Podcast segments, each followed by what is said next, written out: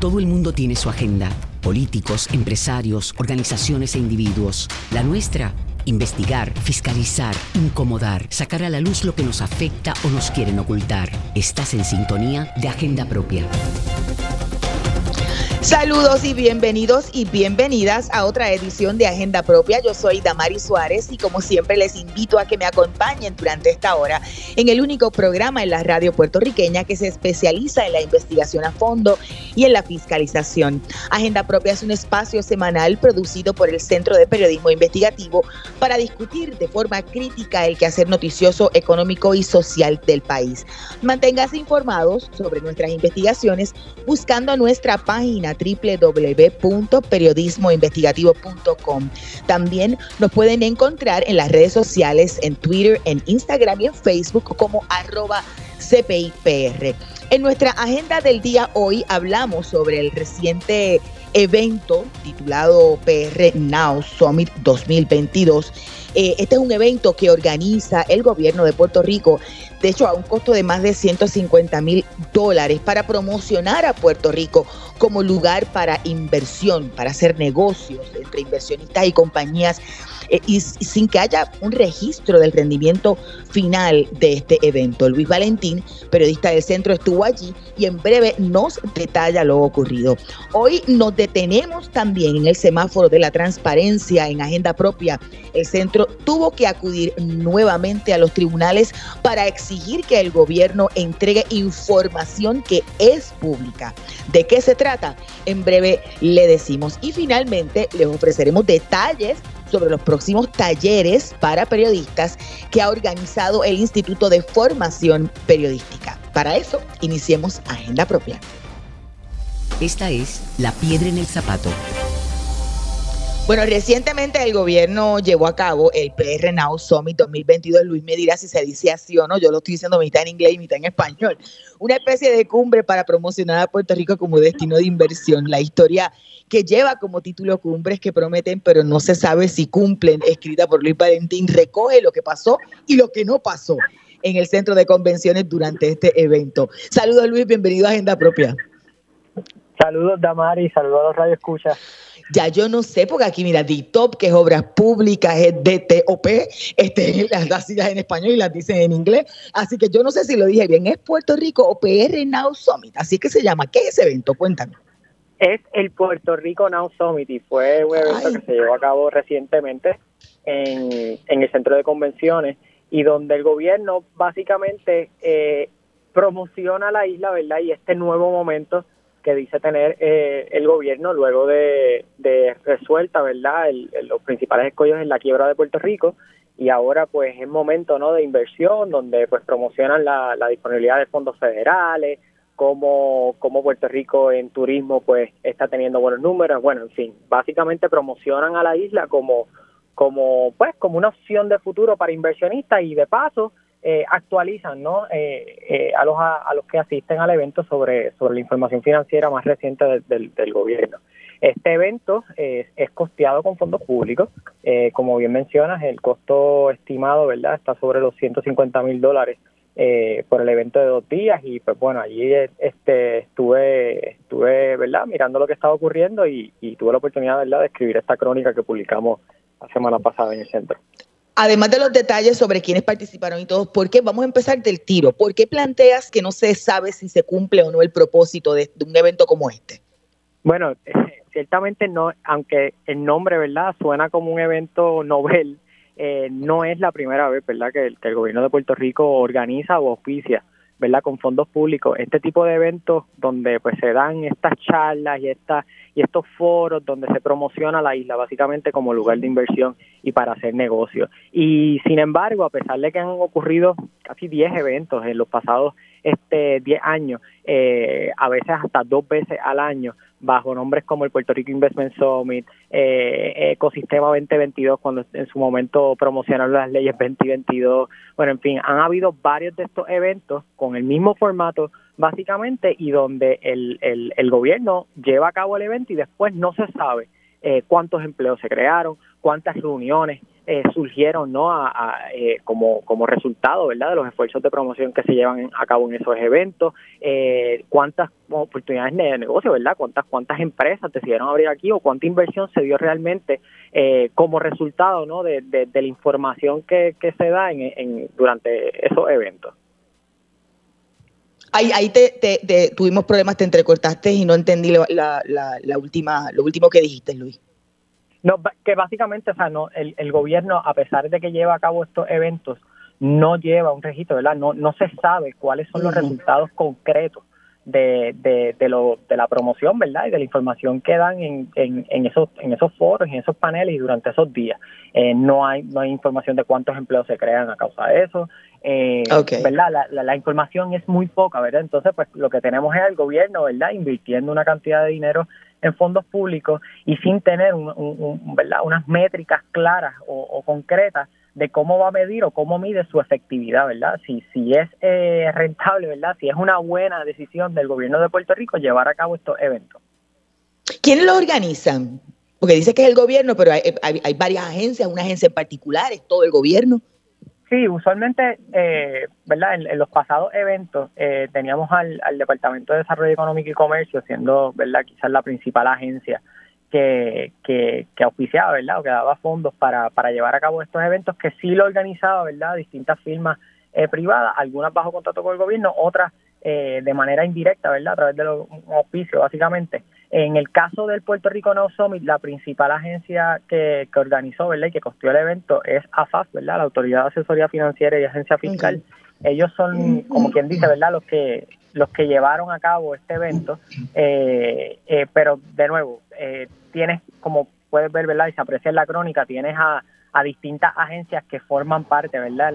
Ya sea de la organización o participan, ¿no? Como, como panelistas. Y básicamente estuvieron los principales eh, funcionarios de, la administración Pierluisi. Claro. Así que, eh, que, pues, este, a pesar de que sí, siempre hay una agencia que es la que lleva, como quien dice, la voz cantante, eh, en realidad pues participan todas estas agencias, sobre todo las que están relacionadas al componente económico, ¿verdad? Y fiscal del gobierno. Eh, y, finalmente, eh, eh, ¿quiénes participaron? Veía que, que, se contabilizaban unas 700 personas. Este, vienen, ¿Se identificaron inversionistas? Este... Sí, este, esa es una muy buena pregunta. El AFAF, no, ¿verdad? nosotros solicitamos datos a la agencia para ver cuántas personas habían asistido y sobre todo pedimos la lista de los participantes. Eh, que estuvieron registrados, ¿verdad? Y que finalmente estuvieron presentes para ver precisamente información como la que dice, o quiénes de estas personas son inversionistas, de dónde vienen, qué, qué tipo de negocios, ¿verdad? Están siendo representados en esta en estas conferencias. Eh, lo cierto es que a pesar de que nos dieron un número que más o menos ronda las 700 personas, de hecho, de esas 700 personas nada más viajaron un poco menos de 200, si no me equivoco, o, o, sea, un número muchísimo menor, ¿verdad?, de la cantidad total, eh, venían de fuera de Puerto Rico, este el resto pues son de acá. Este, pero a pesar de que nos dieron ese número, pues no nos, eh, ciertamente no nos dieron la lista este, de, los participantes, ¿verdad? De los asistentes del evento. Imagino que uno podría pensar en otras jurisdicciones se hace este tipo de evento. hay, hay, una manera de medir la efectividad que no está haciendo el gobierno, evidentemente, de eventos como este, de, de, de, summits, de, cumbres, de, una especie de feria, ¿verdad? de inversión. Sí, definitivo. O sea, tú tienes de nuevo, como mencioné ahorita, eh, hay unos indicadores que son bastante básicos, ¿no? Por ejemplo, cuántos números, el número de empleos que, que se están prometiendo como una posible creación a raíz de una oportunidad de negocio que surja de, la, de alguna información que viene allá, eh, la cantidad de dinero en inversión, el número de reuniones. En este evento en la agenda siempre tienen unas reuniones, ¿verdad? Este, eh, que se pueden tener con funcionarios, uno one on one, en uno, uno a uno. Eh, cuántas reuniones se, se dan en, durante el evento y después. la, realidad es que estos estos indicadores, ¿verdad? Cosas que pues pudiesen eh, ayudar, ¿verdad? Al gobierno a tratar de justificar el, la inversión que se hace en estos eventos, pues ciertamente no están ausentes. Wow. Eh, y, y, quizá un poco para, para, para detallar tuviste la oportunidad de, ver, porque estaba dentro de las invitadas, la ex directora de la Junta de Control Fiscal, quizás me gustaría que hablaras un poco del intercambio que, que tuviste con ella. Me parece, yo decía hace unos días atrás en, el centro, que era de una de las líneas más buenas de, la, de la, crónica, este, la contestación que, que, te dio la, la, ex directora Natalia Yaresco. pues allí estuvimos durante el mediodía, ¿verdad? Eh, del segundo día del evento y como parte de la agenda, pues estaba la ex directora eh, de la Junta de Control Fiscal, este, Natalia Yaresco, como la invitada, ¿no? una panelista que iba a estar hablando. Eh, y el tema era, pues, el tema de Ucrania, ¿no? La guerra de Ucrania y cómo pudiese impactar, ¿no? A la economía de Puerto Rico. Eh, lo cierto es que luego de que la directora se, ¿verdad? se retira, renuncia a su puesto en la Junta, ha estado bastante activa en el tema de Ucrania, pero nosotros antes, muchísimo antes de que, de que anunciara su, su, su salida de la Junta, habíamos solicitado, hemos estado solicitando una entrevista con ella, tanto en funciones como directora ejecutiva en su momento, y luego que sale, también hemos estado llevando a cabo intentos para obtener una entrevista con ella luego de su salida. Eh, no había pasado, ella estuvo allí como parte de la agenda, como, eh, como dije, y, pues tuve la oportunidad ¿no? de acercarme a ella y, tratar de conversar, ¿no? Y tratar de, de, poner en agenda, ¿verdad? Eh, esta entrevista que para nosotros es muy importante. Eh, luego de un breve intercambio que tuvimos, este, eh, pues básicamente Yaresco dijo que, ¿verdad? En inglés, que el no conseguir la entrevista, ¿verdad? Como un resultado de ello es, este, eh, you stomp on someone's face for, for, for five years, Eso es lo que ocurre cuando, cuando básicamente estorba eh, a alguien durante cinco años, pues, eh, mi entendido es a referencia ¿no? A, a, la cobertura que, ha dado el centro a la gestión de la Junta y a su gestión como directora. Y pues lamentablemente luego que ella me dijo que llamara a, la, a, la, a, quien dirige verdad el, prensa local aquí en Puerto Rico por parte de la Junta, me dijo que la llamara posteriormente a ver si se podía lograr algo, ella no contestó y pues y pues ahí quedó ese, ese intento, otro intento más para conseguir una, una entrevista con ella y, y pues ciertamente mucha gente ha comentado bastante la, la, ¿verdad? la manera en que, en que contestó. Eh, en lo que a mí me todavía estoy esperando y, ¿verdad? y siguen las puertas abiertas para poder obtener esa, esa entrevista con, con la exdirectora. Vamos a la cita directa. Luis, ya conectamos con el economista Heriberto Martínez. Saludos y bienvenido a Agenda Propia. Saludos, Damaris, para ti, a Luis Valentín también un saludo y a todo el público de Radio Isla en la tarde de hoy. Empiezo con, la primera pregunta, ¿verdad? ¿Este tipo de evento produce algún resultado? Este, el gobierno plantea que buscan, ¿verdad?, fomentar la inversión de capital privado, pero, pero ¿eso tiene un, un retorno de inversión real?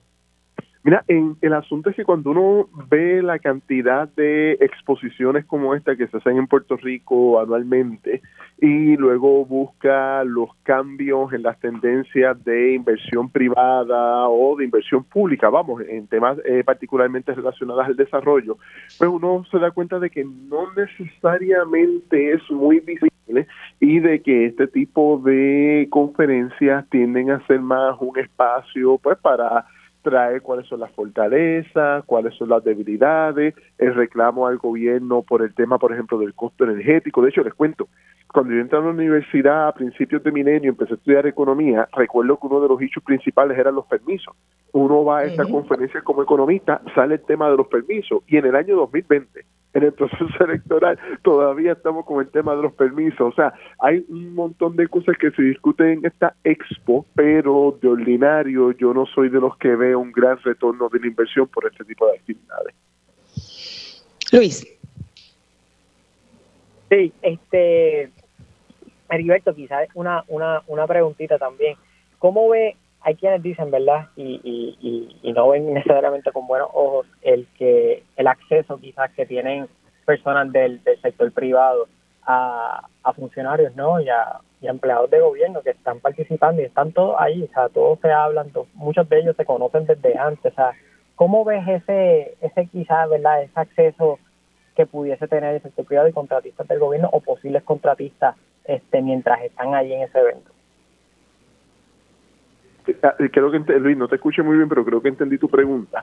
Mira este tipo de temas siempre es controversial porque ciertamente cuando uno ve en una misma mesa eh, ciertos sectores eh, empresariales eh, junto con funcionarios públicos, un contexto donde estos sectores empresariales, en lugar de ser inversionistas eh, propios, que eso es lo que me refiero es, llegó este, esta industria a Puerto Rico, invirtieron, montaron la fábrica, crearon empleo, etcétera, eh, versus eh, este otro sector económico que en, inglés los llamamos rent seekers, en español podríamos llamarlo eh, cazadores de renta o cazadores de ingresos, que son este tipo de sector llamado privado, pero que realmente lo que está buscando es apropiarse de los contratos del gobierno para fondos estatales y fondos federales.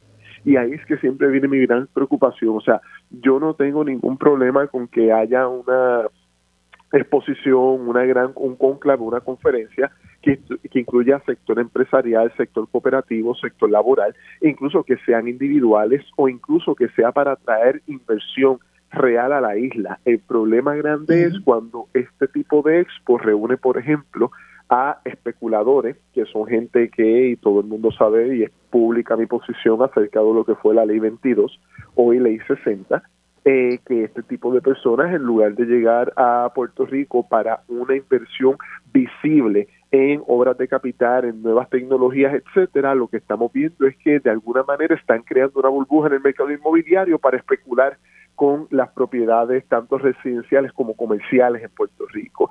Y eh, por el otro lado, cuando se dan los conclaves, como estaba mencionando, con cierto sector que se dice sector privado, pero su única función es acumular contratos públicos y de nuevo, cuando esos contratos no se hacen bajo las formalidades adecuadas y la transparencia adecuada, ahí es que por lo general vemos los principios de corrupción. Pensemos, por ejemplo, en todo este tema del asfalto, que ha sido un tema de mucho mucha controversia y mucho debate en estos últimos ocho meses. Y quizá un poco entrando en, esa falta de informes o registros de todo lo que ha hecho, y, hace un rato Luis Valentín estaba detallando que, que durante años han sido más de 10, algunas veces dos veces en el año eventos como este. ¿Es, un, es, un buena, es una inversión adecuada del gobierno en este tipo de eventos si no puede atarlo a, un retorno de inversión? ¿Cuántos empleos se crearon? ¿Cuántos inversionistas llegaron? ¿Cuántas reuniones se dieron? ¿Esa información no está disponible? Eh, claro, ese y eso debería estar disponible, es parte del principio de transparencia. Eh, de nuevo, si estamos creando una cumbre eh, económica, comercial, tiene que ser con dos propósitos. Número uno, entender cuáles son las fortalezas y debilidades del ecosistema empresarial puertorriqueño. Número dos, su nivel de competitividad y capacidad de, de competir en una economía globalizada, ¿no? Eh, si ese no es el, si no se cumplen estos propósitos que permitan entonces a llegar más mercado, atraer más capital, pues entonces sabemos que el retorno de la inversión es absolutamente eh, nulo. Les doy un ejemplo. Una cosa son conferencias en Puerto Rico y otra cosa que también ocurre es cuando se envían estos eh, grupos económicos a viajar a Singapur. Entonces, recuerdo que esto pasó creo que en el año 2005-2006 cuando regresó ese grupo a Puerto Rico, regresaron pensando en qué cosas podíamos comprarle a Singapur. No nos estábamos preguntando qué podíamos vender en Singapur, cómo podíamos colaborar, cómo podíamos convertirnos en un país de exportador en el sudeste asiático y volvemos a lo mismo. Si el dinero público invertido en estas exposiciones no tienen el propósito de colocar la economía de Puerto Rico en un punto global, lo que termina convirtiéndose simplemente es en un espacio de mayormente de, autocomplacencia por un lado y por el otro eh, quejas de que si la luz está muy cara, quejas de los permisos, quejas de la infraestructura y no llega a ningún lado. Así que de nuevo, lo que no quiero es como que decir, este tipo de actividad siempre es mala, pero de ordinario en Puerto Rico lo que nos estamos dando cuenta es que no están cumpliendo con un propósito de ponernos en un escenario de competitividad global. Heriberto, otra, eh, ¿verdad? Otra preguntita que, quizás, ¿verdad? Ya viendo, habiendo, habiendo discutido ya lo, el, el, punto de vista, ¿verdad? Del sector privado, quizás del gobierno, ¿no? El, el, el contenido de, este, de esta actividad eh, esa visión de lo que debe ser la economía o hacia dónde se debe mover la economía de Puerto Rico que proyecta, ¿verdad?, los funcionarios de gobierno y los distintos panelistas a, estas personas. O sea, es, esa es la visión que, que conviene quizás ahora a la economía o que haría crecer más a la economía. O sea, este, no sé si, si, si, si me entiendes, pero, pero esa visión económica que quiere proyectar el gobierno, ah, en tu entender, ¿es la visión económica correcta eh, para el país? Mira, La pregunta que me estás haciendo, Luis, tiene que ver con una pregunta fundamental en la economía, que es ¿cuál es el modelo de desarrollo? Y en esta expo se está presentando un modelo de desarrollo donde se usan palabras fuertes, ¿no? La economía del futuro, economía de la investigación y el desarrollo, se usa todo este tipo de, eh, de conceptos. La realidad es que en este momento yo lo que estoy viendo es que la apuesta en la práctica, más allá de lo que se pueda discutir en un foro público-privado, en un foro gubernamental empresarial, lo que yo estoy viendo es que aquí la apuesta real en la práctica son tres áreas fundamentales. Eh, turismo, que aunque el turismo tiene su efecto arrastre en el sector empleo, no es de mucho valor agregado y es sumamente competitivo en el área del Caribe, no es, eh, no, es un área en la cual yo tendría todas mis apuestas, número dos, en eh, fondos federales y número tres, en continuar trayendo eh, personas por lo que era la ley 22, hoy ley 60. ¿Cuál es el problema? que en ninguno de los tres sectores que estoy mencionando se plantea un modelo productivo que es la, la zapata, ¿no? la base fundamental del modelo de desarrollo. Por lo tanto, aunque se pueden discutir muchas cosas interesantes, no se va a llevar a ningún lado si no se tiene una práctica real de inversión pública en áreas como la educación en STEM, la educación en matemática. Ahora es que se está empezando a trabajar con el tema de eh, los aumentos salariales, por ejemplo, en el sector educativo, qué vamos a hacer con las universidades públicas y privadas, hasta que no se respondan esas partes fundamentales de la creación de capital humano en Puerto Rico y cuál es el modelo de desarrollo, la, la, planificación económica, estos conclaves no, no tienen un resultado que no sea más allá de la foto.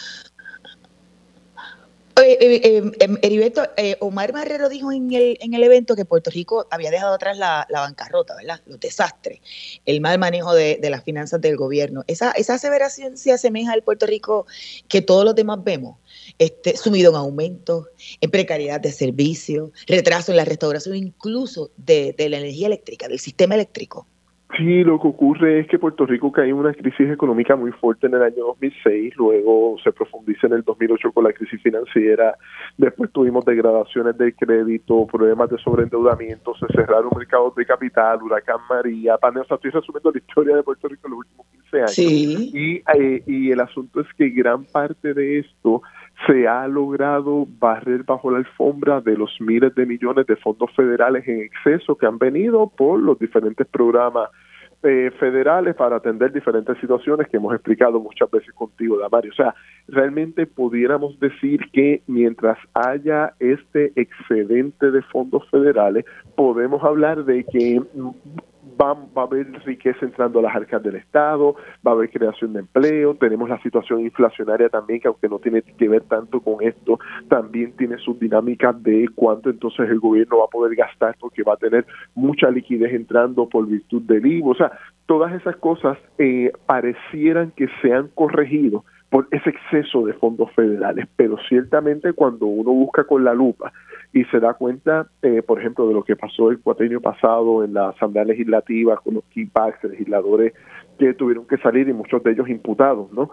Eh, y ahora lo estamos viendo con la cuestión de los municipios, algunos municipios, algunos alcaldes que están bregando también para ver cómo se, se enriquecen de estos procesos y ver que quien los está encauzando es el gobierno federal me hace dudar en este momento que realmente tengamos una reglamentación suficientemente sólida y que se esté llevando a cabo una ejecución por las instituciones del gobierno de Puerto Rico. O sea, ¿qué quiero decir con esto?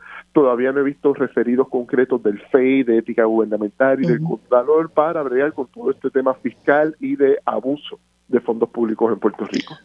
Por lo que me dice entonces, no, no es esa bonanza que se, que se, que se pretende proyectar.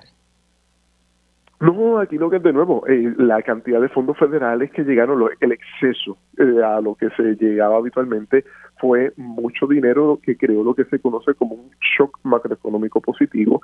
Eso te genera efecto multiplicador en el empleo y en otro montón de áreas, pero aquí la pregunta que tenemos que hacernos es, ¿nuestro modelo productivo nuestra base empresarial es capaz de seguir creciendo económicamente a través del tiempo una vez estos fondos se acaben. tiendo a pensar que no, tiendo a pensar que no, no se han hecho las debidas correcciones y de nuevo, este tipo de foro debería funcionar para arreglar o para promover que las industrias en Puerto Rico se fortalezcan y puedan ser competitivas a nivel global. Y no es lo que estoy viendo, lo que estoy viendo es que todavía mucho de la ejecución económica que se promueve en Puerto Rico es turismo, ley 22 y fondos federales. Gracias a ambos. Escuchaban al periodista del Centro de Periodismo Investigativo Luis Valentín y al economista Heriberto Martínez. Pueden buscar la historia de Luis en periodismoinvestigativo.com. Vamos a una breve pausa, pero manténganse en sintonía que al regreso hablamos sobre un nuevo recurso radicado hoy en el tribunal por acceso a información. Usted escucha Agenda Propia.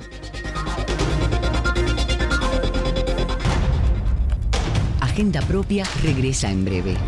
Ya regresamos con Agenda Propia. Así es, estamos de regreso en Agenda Propia, el programa producido por el Centro de Periodismo Investigativo. Soy Damari Suárez y siempre les recuerdo buscar nuestras historias en periodismoinvestigativo.com, en las redes sociales del centro, así como buscar nuestro portal de fiscalización, loschavosdemaria.com. Paramos en el semáforo de la transparencia. Hoy el Centro de Periodismo Investigativo acudió nuevamente al tribunal para exigir que el gobierno entregue documentos públicos. Este nuevo recurso está relacionado a una investigación que está haciendo Joaquín Rosado, estudiante graduado de periodismo, tras obtener una beca del Instituto de Formación Periodística. Saludos Joaquín, bienvenido a Agenda Propia. Saludos, muchas gracias por tenerme. Además de Joaquín, nos acompaña también el licenciado Luis José Torres Asensio de la Clínica de Asistencia Legal de la Facultad de Derecho de la Universidad Interamericana de Puerto Rico. Licenciado, buenas tardes y bienvenido a Agenda Propia también. Saludos, Damari, a todas las personas que nos están escuchando.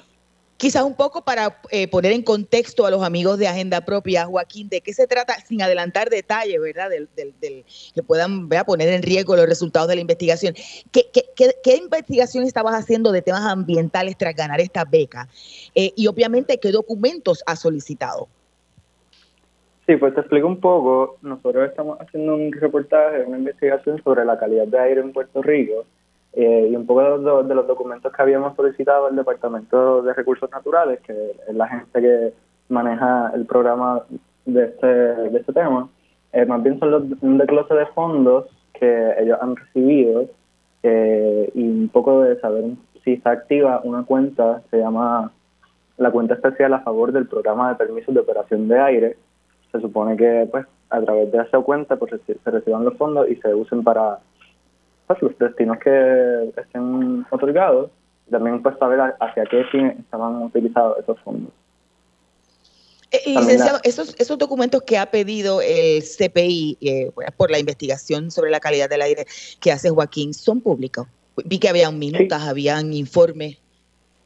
Claro, se trata de documentos públicos, se trata de documentos similares a otros que se han solicitado en el pasado.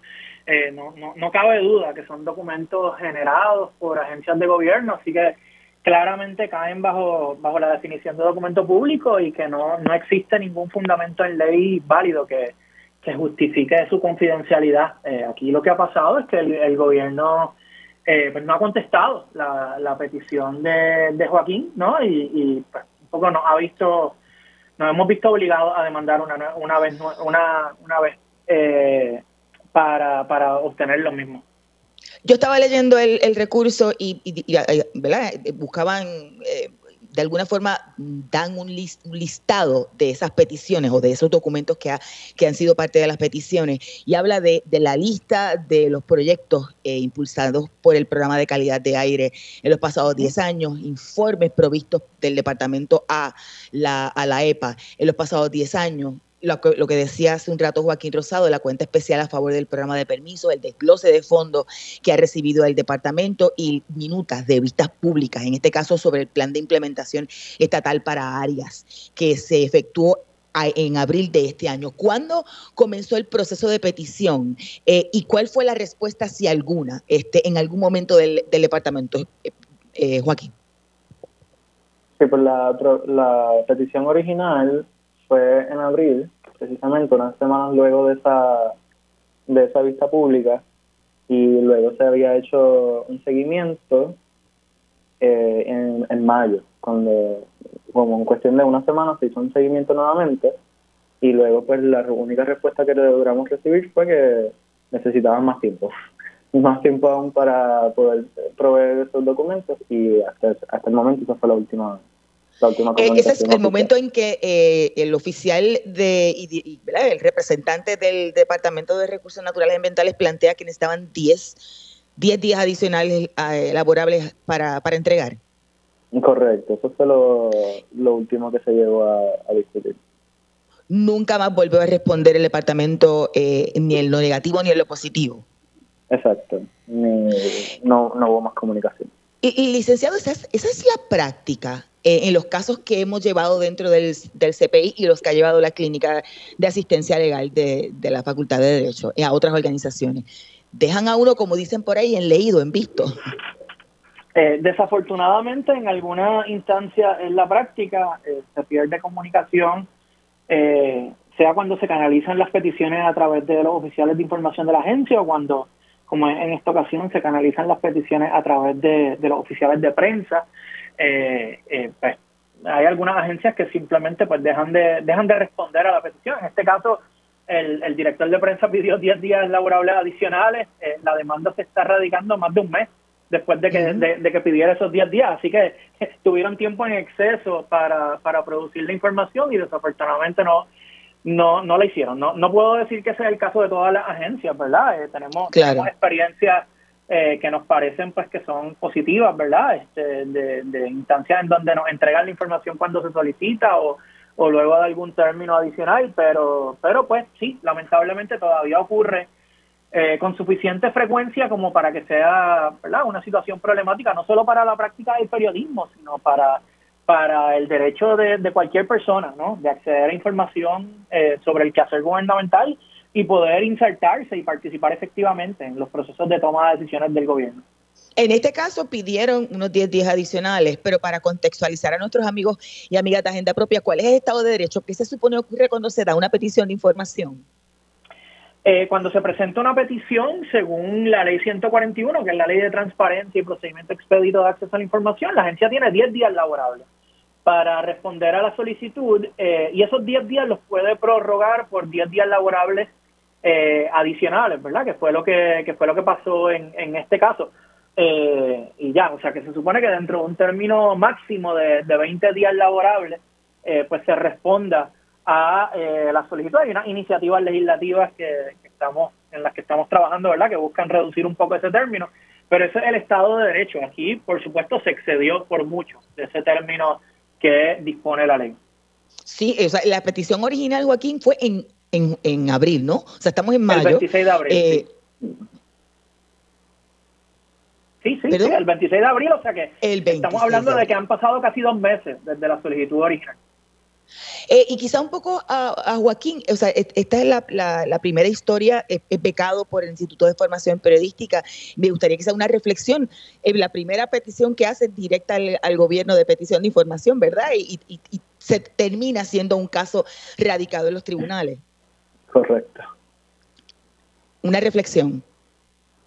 Sí, sí, pues eh, un poco, pensé que iba a ser un poquito más eh, fluido, así que es un poco lamentable que eso ha sido la, la situación. Eh, pero también lo, lo tomo como un proceso de aprendizaje, ¿no? Tanto de la petición de información eh, para agencias gubernamentales y también de cómo funciona el periodismo en Puerto Rico, sino de cómo uno tiene que hacer este tipo de, de jugada para poder obtener la información.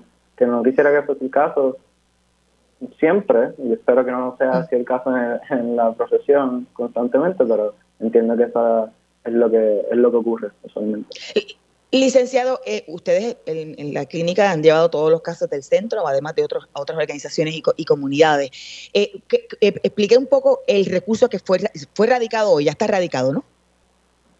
Así es, se presentó el recurso que contempla la ley 141, que se titula Recurso Especial de Acceso a la Información Pública.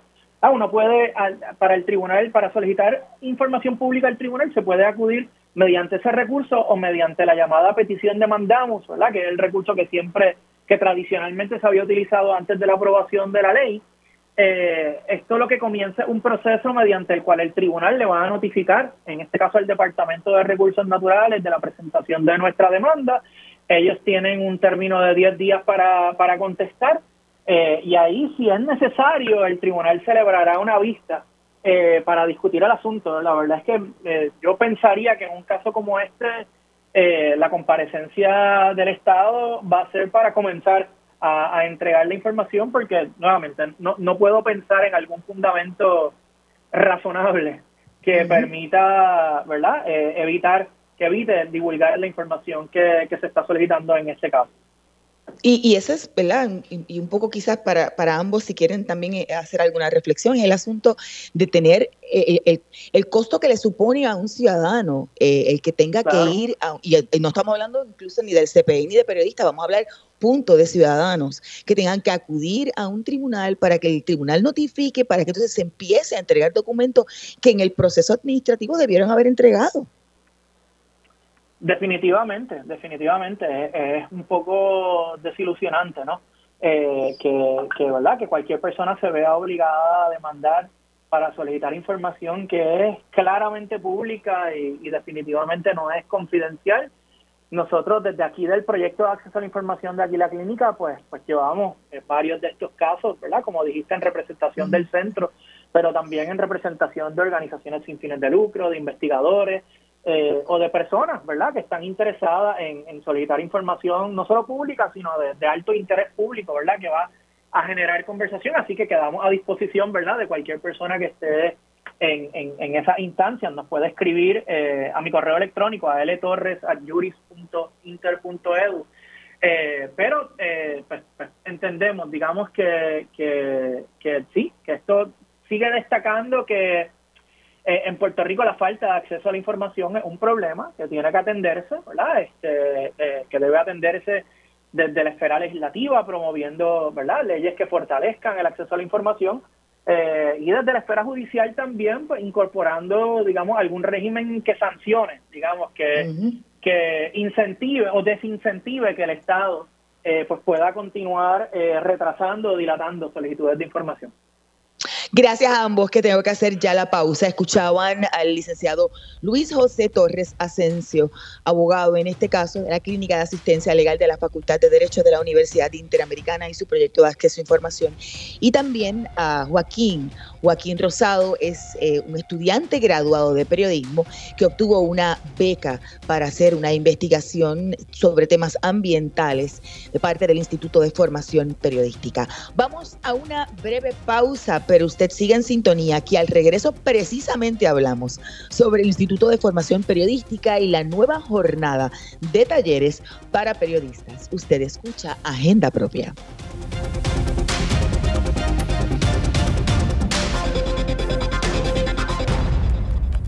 Agenda Propia regresa en breve. Ya regresamos con Agenda Propia. Estamos de regreso en Agenda Propia, el programa producido por el Centro de Periodismo Investigativo. Soy Damari Suárez y siempre les recuerdo buscar nuestras historias en periodismoinvestigativo.com y en las redes sociales del centro. El Instituto de Formación Periodística llevó o va a llevar a cabo próximamente una jornada de talleres para, para periodistas para darnos detalles ya tenemos en línea telefónica a Víctor Rodríguez, quien es periodista del Centro de Periodismo Investigativo y coordinador del instituto. Buenas tardes y bienvenido a Agenda Propia, Víctor. Saludos, Damaris, y saludos a todas las personas que nos están sintonizando. Yo creo que, ¿verdad? Eh, después de la pandemia es como que esta es la primera jornada presencial de talleres que va a retomar el Instituto de Formación Periodística. Háblanos un poco del instituto. Claro, ciertamente, Damari, eso no, nos tiene con mucha ilusión, ¿no? O sea, naturalmente, pues, eh, respetando eh, todos los protocolos de, de, salubridad, porque sabemos que todavía estamos con, enfrentando la pandemia por el COVID, pero nos llena de mucha ilusión este poder nuevamente retomar esta, estos talleres eh, formativos y de educación continua para nuestros colegas periodistas en Puerto Rico eh, y, o sea, que eso es una de, las de, la, de las metas y de, de, de, los objetivos que tiene el Instituto de Formación Periodística, que es el brazo educativo eh, del, del CPI. Y, en esta ocasión, pues, este, retomaremos ¿no? esa, esa dinámica presencial que de alguna manera, pues, también provoca muy buenas conversaciones y muy buenos eh, muy buenas reflexiones eh, que redundan eventualmente en investigaciones para, para beneficio de, de, todos nuestros lectores y de todas las audiencias puertorriqueñas, no solamente del CPI, sino también de otros medios de comunicación que se unen eh, por medio de estos periodistas que forman parte de estos talleres. ¿Cuándo y dónde se van a llevar a cabo estos talleres? ¿Cuál va a ser el tema? Háblanos un poco. Bueno, claro. Damari, pues como, como sabes, el tema de... Ah, ahora mismo hemos sabemos que nos ataca una, una ola gigantesca de bruma del, eh, del desierto de Sahara, eh, que pues de alguna manera está comprometiendo la calidad de aire de, nuestro archipiélago. Sin embargo, no es solamente el único elemento que está afectando el aire que, que respiramos, sino que hay otros eh, contaminantes y, tóxicos que, que, se insertan en esta, en esta discusión. Por eso eh, llevamos, llevaremos a cabo este taller que se lleva, que lleva como título Cómo investigar el aire que nos enferma. Este, estos talleres o esta jornada de talleres se va a llevar a cabo el 29 y 30 de junio, eh, ya, ya prontito, y los vamos a estar llevando a cabo en la universidad, en la Escuela de Derecho de la Universidad Interamericana. Eh, y para ello pues podrán participar este, periodistas eh, que ejerzan en Puerto Rico en, en, los medios de comunicación tradicionales, pero aquellos periodistas también que, que sean independientes o freelance y que puedan entonces también insertarse. Eh, claro, como, como uno de, de, los objetivos que estamos planteando para, para participar de esta jornada de talleres es que los periodistas interesados eh, deben formar parte del instituto, ¿no? En ese, en ese caso, y, esa membresía, pues, que, que, que lo hace parte del instituto, esté al día. Eso es importantísimo. Y, creo que el tema también es muy importante. Muy poco se habla, aún cuando vemos las repercusiones en términos de, de, enfermedades, condiciones que son muy prevalecientes en los puertorriqueños, como es el asma, que está muy ligado a la calidad del aire.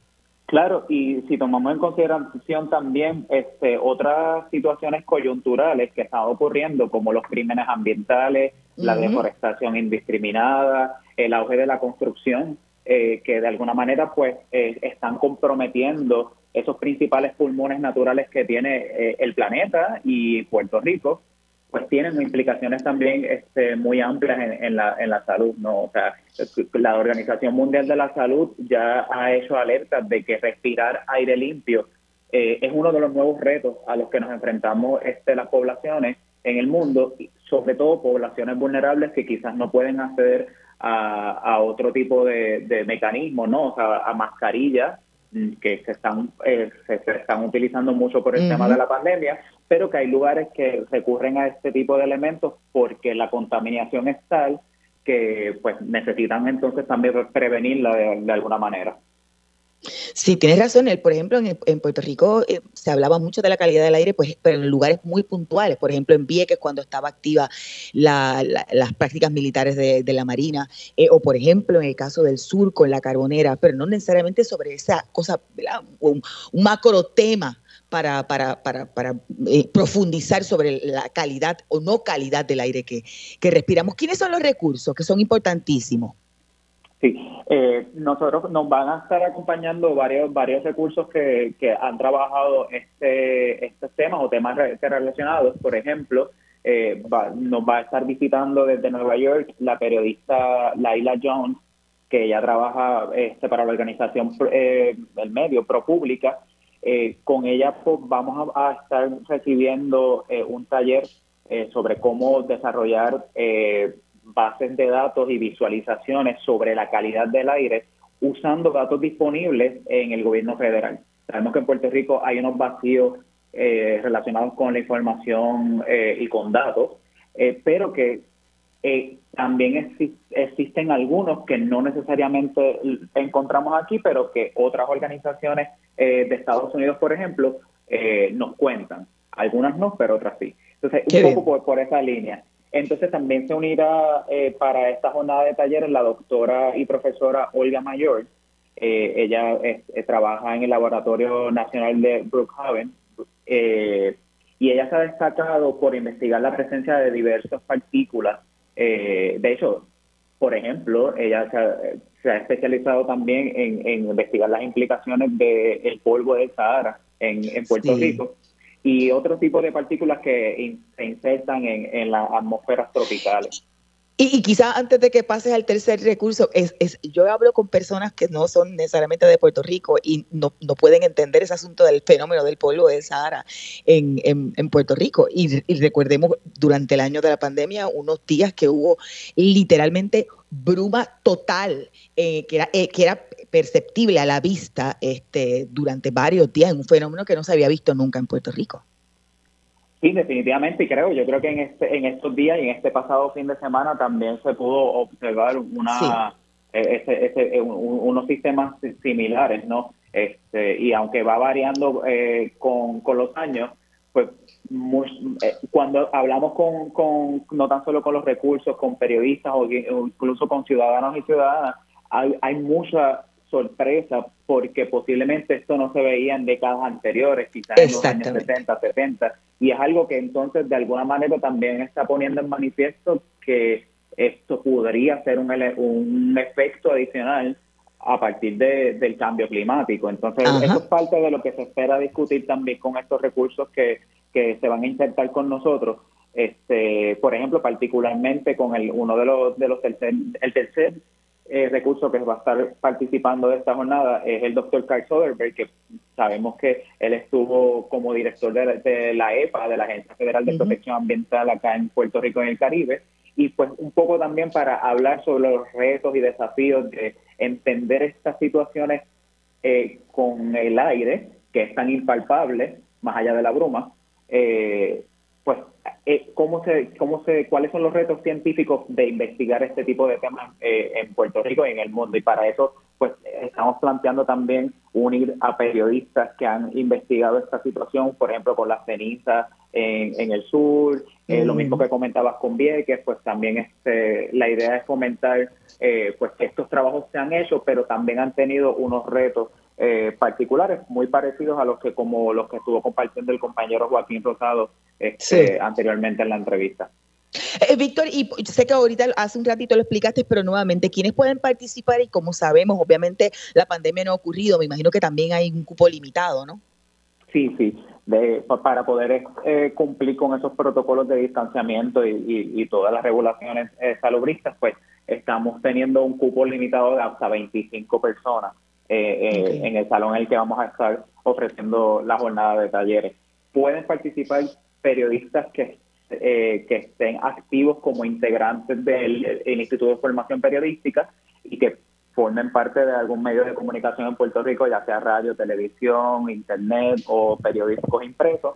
Pero también estamos abriendo a la oportunidad para que participen estudiantes de periodismo eh, sobre todo aquellos que, tengan mucho interés en, estudiar este tipo de, temas de medio ambiente, cambio climático o incluso periodismo de datos y, científico. Este, que también nosotros pues tenemos en el instituto una membresía para, estudiantes y también pues, queremos abrir la oportunidad para ellos. Y finalmente, eh, nuevamente las fechas, el horario y dónde pueden acceder para obtener más información y o eh, inscribirse. Sí, para, para poder eh, escribir, eh, registrarse, inscribirse. Para, sí, para, para poder registrarse con, con, con nosotros pueden escribirnos a la, nuestra dirección, que la busco en dos segundos, que es ifp arroba periodismoinvestigativo.com. No obstante, eh, y la repito en breve, pero no obstante también pueden visitar www.periodismoinvestigativo.com, que ahí también este, en el segmento donde está el instituto, pues pueden obtener toda la información y, van a eh, poder ver todos los detalles. Pero nuevamente nos pueden escribir a ifp periodismoinvestigativo.com para entonces registrarse y también incluso ahí pueden los periodistas que han sido parte del instituto conocer el estatus de su membresía. Qué chévere, gracias Víctor. Era Víctor Rodríguez, periodista del centro y coordinador del Instituto de Formación Periodística. Este es el brazo educativo del Centro de Periodismo Investigativo.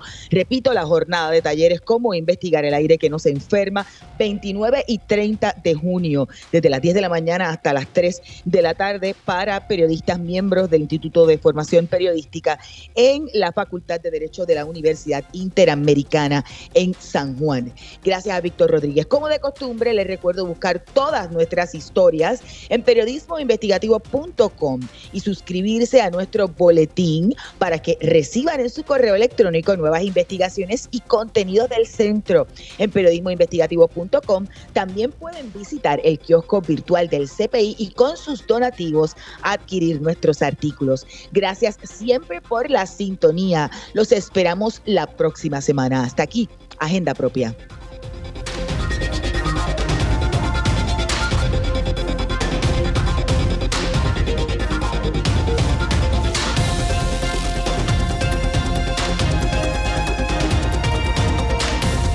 Este programa es una producción del Centro de Periodismo Investigativo con el apoyo de Espacios Abiertos.